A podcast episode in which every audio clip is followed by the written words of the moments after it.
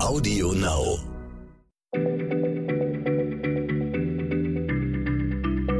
Schneller Schlau, der kurze Wissenspodcast von PM.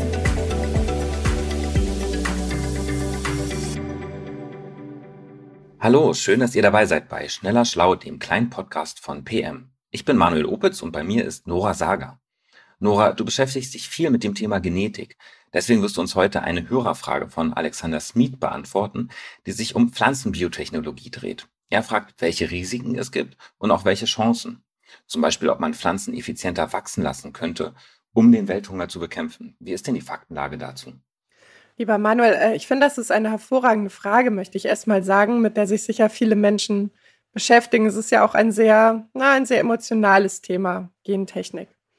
Und äh, zum Glück haben sich sowohl für PM als auch für unser Schwesternmagazin Geo vor kurzem zwei sehr kluge Autorinnen bzw. Autoren damit beschäftigt, nämlich Katharina von Ruschkowski und Christian Schwägerl. Das heißt, ich äh, kann aus deren Recherche schöpfen. Und ich glaube, um das Thema einzuordnen, ist es ganz sinnvoll, erstmal einen kleinen Abstecher in die Geschichte zu machen. Weil die erste und älteste Methode der genetischen Beeinflussung waren Züchtungen. Moment mal, Züchtungen sind doch keine Gentechnik oder äh, was verstehe ich da nicht richtig? Ja, vielleicht nicht im ganz modernen Sinne, aber man muss ja sagen, wer Pflanzen oder Tiere züchtet, der pfuscht der Natur schon ins Handwerk. Ne? Also wenn es darum geht, welche Gene jetzt weitergegeben werden und welche Eigenschaften sich durchsetzen. Und äh, ja, im Grunde seit Menschen systematisch Ackerbau betreiben, haben sie eigentlich Pflanzen immer gezielt nach vorteilhaften Eigenschaften ausgewählt und haben dann auch andere Arten eingekreuzt, äh, zum Beispiel damit, keine Ahnung, das Getreide irgendwie mehr Körner trägt oder damit Pflanzen widerstandsfähiger werden. Und die Kulturpflanzen, die wir heute nutzen, wenn man sich das mal anschaut, die haben ja in der Regel auch nicht mehr allzu viel Ähnlichkeit mit ihrer Wildform. Aber bei Züchtungen kann man ja nur mit dem arbeiten, was die Natur bereits im, im Angebot hat. Da wird ja nichts Neues kreiert oder geschaffen, oder? Ja, das stimmt schon. Und äh, gerade deswegen ist es natürlich auch ein sehr zäher und ein sehr langsamer Prozess und einer, der ganz viel auf Versuch und Irrtum beruht. Und als dann das Wissen um die Funktionsweise des Erbguts und der Gene wuchs, da ist man dazu übergegangen, absichtlich Defekte und äh, Mutationen in der DNA des Saatguts zu erzeugen. Und das hat man gemacht in der sehr natürlichen Methode, dass man es mit Chemikalien oder mit energiereicher Strahlung traktiert hat, weil das DNA-Schäden erzeugt. Ja, wirklich sehr natürlich. Ja, es ist sehr natürlich. Das ist sozusagen die Schrotflintenmethode. Das heißt, man hat im Grunde einfach draufgehalten und hat gehofft, dass irgendwo irgendeine vorteilhafte Veränderung oder eine erwünschte Eigenschaft entsteht. Und äh, diese Pflanzen gelten, ne, weil wir sagten sehr natürlich, die gelten wohlgemerkt nicht als genetisch verändert. Das ging eigentlich erst in den 1980ern los. Da ist es nämlich zum ersten Mal gelungen, ein artfremdes Gen in das Erbgut einer Pflanze einzuschleusen. Aber damals wusste man auch noch nicht so genau, wo ins Erbgut sich das einbaut und ob das da eventuell Schaden anrichtet. Das heißt, die genetischen Veränderungen erfolgten mehr oder weniger im Blindflug und die Richtlinien und Verbote, die wir heute haben für genetisch äh, veränderte Organismen, die stammen aus dieser Zeit. Inzwischen gibt es Genscheren, die solche Eingriffe ins Erbgut äh, mit chirurgischer Präzision möglich machen. Das heißt, wenn man die Funktion und Regulation der einzelnen Gene versteht, dann kann man sie im Grunde gezielt ein- oder ausschalten oder man kann neue Gene aus anderen Organismen einfügen und zwar ohne dabei wahllos Schäden im Erbgut zu verursachen. Und das Ergebnis ist meistens nicht von der klassischen Züchtung zu unterscheiden. Das heißt, wenn du dir die DNA anschauen würdest, könntest du nicht mehr feststellen, ist das jetzt gezüchtet oder war da jemand mit, mit einer Genschere am Werk?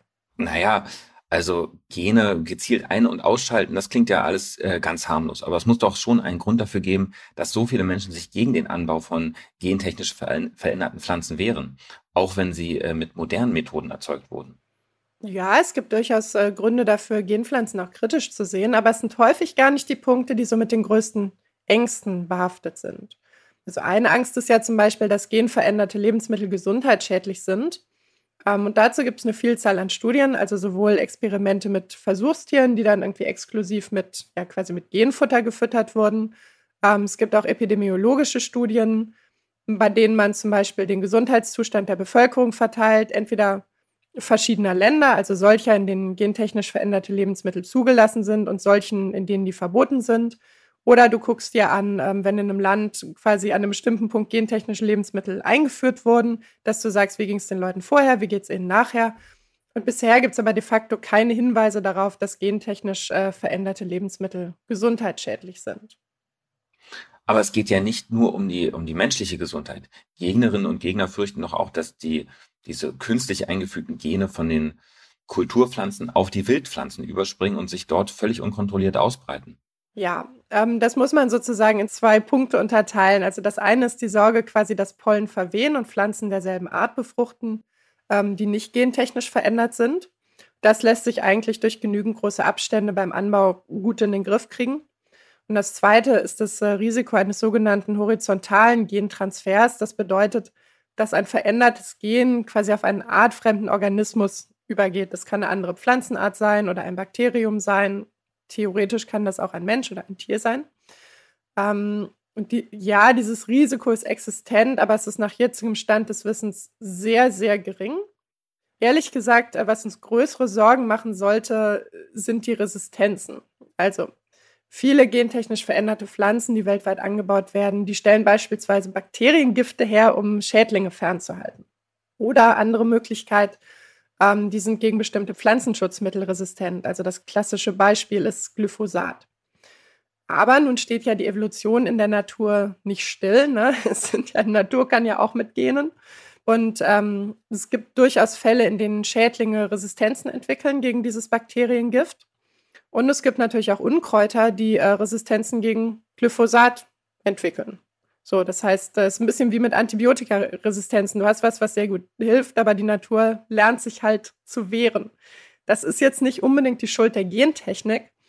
Das ist im Grunde einfach eine natürliche Konsequenz äh, aus der Art und Weise, wie wir Landwirtschaft betreiben. Sprich, auf einer riesigen Fläche wird immer wieder das Gleiche angebaut und äh, großzügig mit Pestiziden besprüht ja, dann findet die Natur halt irgendwann einen Umweg. Das heißt also, man muss schon eben auch verantwortungsbewusst mit dieser Technologie umgehen. Äh, jetzt haben wir ja ausführlich über mögliche Risiken gesprochen. In der Frage ging es ja auch darum, welche Chancen die Gentechnik äh, birgt, etwa um die wachsende Weltbevölkerung zu ernähren. Gibt es denn heute schon Züchtungen, von denen wir profitieren? Äh, ja, die gibt es auf jeden Fall. Ich, in Europa kriegt man immer gar nicht so wahnsinnig viel davon mit, weil das hier alles so super streng reglementiert ist. Ähm, aber in anderen Ländern sieht das ganz anders aus. Also ich habe ja eben erwähnt zum Beispiel, dass manche Pflanzen ein Bakteriengift herstellen, um Schädlinge fernzuhalten. Und ähm, das berühmteste Beispiel oder weit verbreitetste Beispiel dafür ist BT-Baumwolle. BT steht für dieses Bakteriengift. So, und ähm, BT-Baumwolle hat aber dazu geführt, dass Bauern in Indien zum Beispiel höhere Erträge einholen und dass sie weniger Pestizide einsetzen müssen. Bedeutet, man kann auf einer kleineren Fläche mehr ernten und äh, man muss weniger umweltschädliche Gifte sprühen. Also Pestizide sind ja auch nicht natürlich ne? oder gut. Und es gibt auch Züchtungen, ähm, die resistenter sind gegen Hitze, gegen Trockenheit, äh, gegen hohen Salzgehalt des Bodens. Das ist natürlich besonders im Hinblick auf den Klimawandel wichtig. Und ein weiteres Beispiel ist der Golden Rice. Also ist so, so Körner sind so goldfarben, daher kommt der Name, weil der Beta-Carotin äh, enthält, auch Provitamin A genannt. Und äh, in vielen Entwicklungsländern ist Vitamin A-Mangel ein großes Problem, weil er zum Beispiel zu Blindheit führen kann. So, und der Körper braucht quasi Provitamin A, um dann selber daraus Vitamin A herzustellen. Es wäre auf jeden Fall super, wenn die Menschen äh, Provitamin A über ein Grundnahrungsmittel wie Reis aufnehmen würden und dann diese Mangelerscheinungen nicht mehr auftreten würden. Und äh, ja, auf den Philippinen ist der Reis äh, dieses Jahr erstmals für den kommerziellen Anbau zugelassen worden. Es war aber ein, ein langer, harter Kampf. Und ähm, der wird dazu äh, in eine lokal angepasste Sorte eingekreuzt, damit man Reispflanzen hat, die quasi an die lokalen Gegebenheiten optimal angepasst sind. Nun ist es ja so, dass äh, Gentechnik oft auch als Machtinstrument der großen Agrarkonzerne gegeißelt wird. Erst verkaufen sie den äh, Bauern teures Saatgut, dann verkaufen sie ihnen teuer die passenden Pestizide dazu. Ähm, ist das ein, ein Vorurteil oder stimmt das tatsächlich? Nee, das stimmt schon. Also ähm, Glyphosat von Monsanto bzw. der Bayer AG ist äh, da das Paradebeispiel. Also die verkaufen Saatgut, das quasi gezielt resistent gemacht wurde gegen ähm, Glyphosat beziehungsweise Roundup ist, äh, glaube ich, der Handelsname.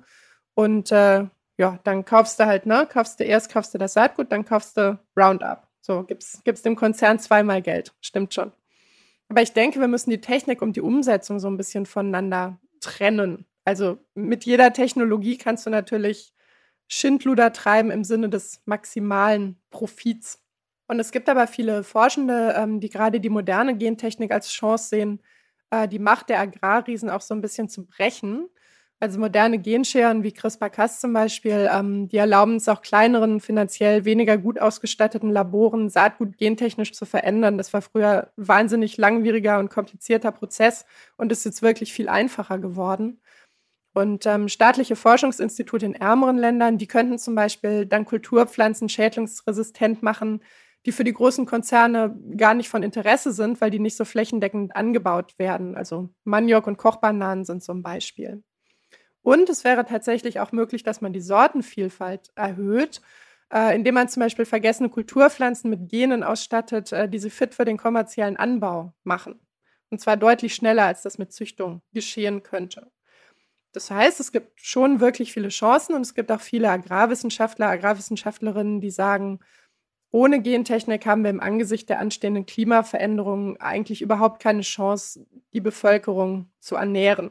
Die sich sehr dafür einsetzen, dass da mehr geforscht wird. Und ich glaube, dass viele Menschen sich vor allem deshalb gegen Gentechnik sträuben, ja, weil sie den Verlust von Natürlichkeit fürchten, aber ja, einer Natürlichkeit, die in Wahrheit halt längst nicht mehr existiert. Und weil sie vielleicht vergessen, dass Mutationen im Erbgut natürlich auch in der freien Natur stattfinden. Also pausenlos und völlig unkontrolliert. Äh, ein Wissenschaftler sagt, man müsste den Leuten im Supermarkt manchmal erklären, äh, dass nicht nur die Gentomate Gene hat. Das ist ein äh, sehr schönes Schlusswort, äh, Nora. Vielen Dank für die nüchternen Infos zu dieser sehr emotional geführten Debatte. Es erinnert uns auf jeden Fall daran, dass man solche Themen eben, wie du schon gesagt hast, differenziert betrachten muss und ja, dass neue Entwicklungen im Zweifelsfall tatsächlich ein Umdenken erfordern. Um beweglich im Kopf zu bleiben, hilft es auf jeden Fall, regelmäßig unseren Podcast zu hören. Das glauben wir zumindest, auch wenn es dazu noch keine wissenschaftlichen Studien gibt. Euch vielen Dank fürs Zuhören. Tschüss und bis zum nächsten Mal. Danke, Manuel. Tschüss. Schneller Schlau, der kurze Wissenspodcast von PM.